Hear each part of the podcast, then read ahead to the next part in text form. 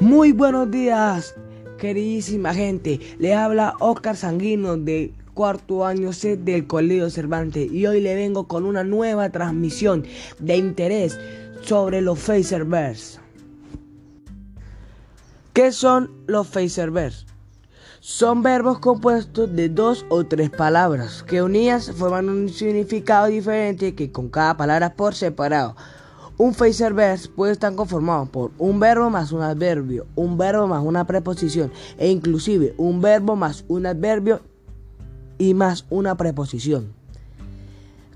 Los verbs se dividen en dos, los transitivos, que es cuando necesitas de un objeto en el cual recaiga la acción del verbo, es decir, son verbos separables, pero en el caso del verb, cuando están formados por tres palabras no se pueden separar y los verbs intransitivos, que es cuando no requiere de un objeto en el cual la acción del verbo recaiga.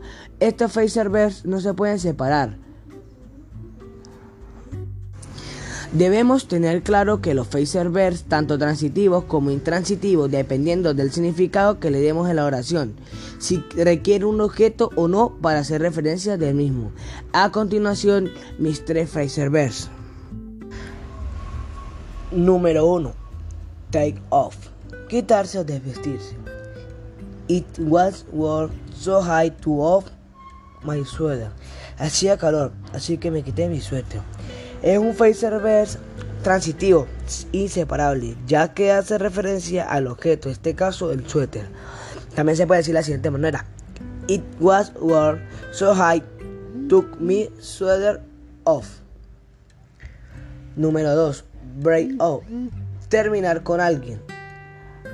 After five years of relationship, they broke up. Después de cinco años de relación, ellos terminaron.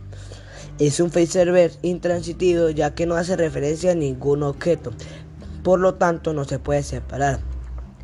Número 3. Carry out. Llevar a cabo o cumplir. They supposed to carry out orders se supone que debe seguir órdenes. Es un verb intransitivo ya que no hace referencia a ningún objeto, por lo tanto no se puede separar. Para concluir, los verbs tienen una dificultad extra para los hispanohablantes, debido a que en, el español no tenemos como tal estos verbos compuestos. Además, el problema no es que los verbs se compongan de dos o tres palabras. El problema lo encontramos en que con un mismo verbo, un verbo puede tener varios significados y tan diferentes entre ellos, con tan solo cambiar la preposición final. Los verbs se utilizan muchísimo. No estamos hablando de excepción gramatical o de una forma alternativa de decir algo. De hecho, hay significados que solo pueden ser expresados a través de un phrasal verb.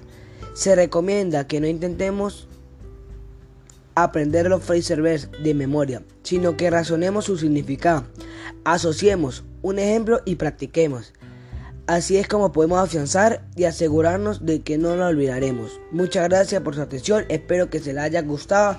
Nos encontraremos en otra transmisión de Noti Cervantes, tu radio favorita.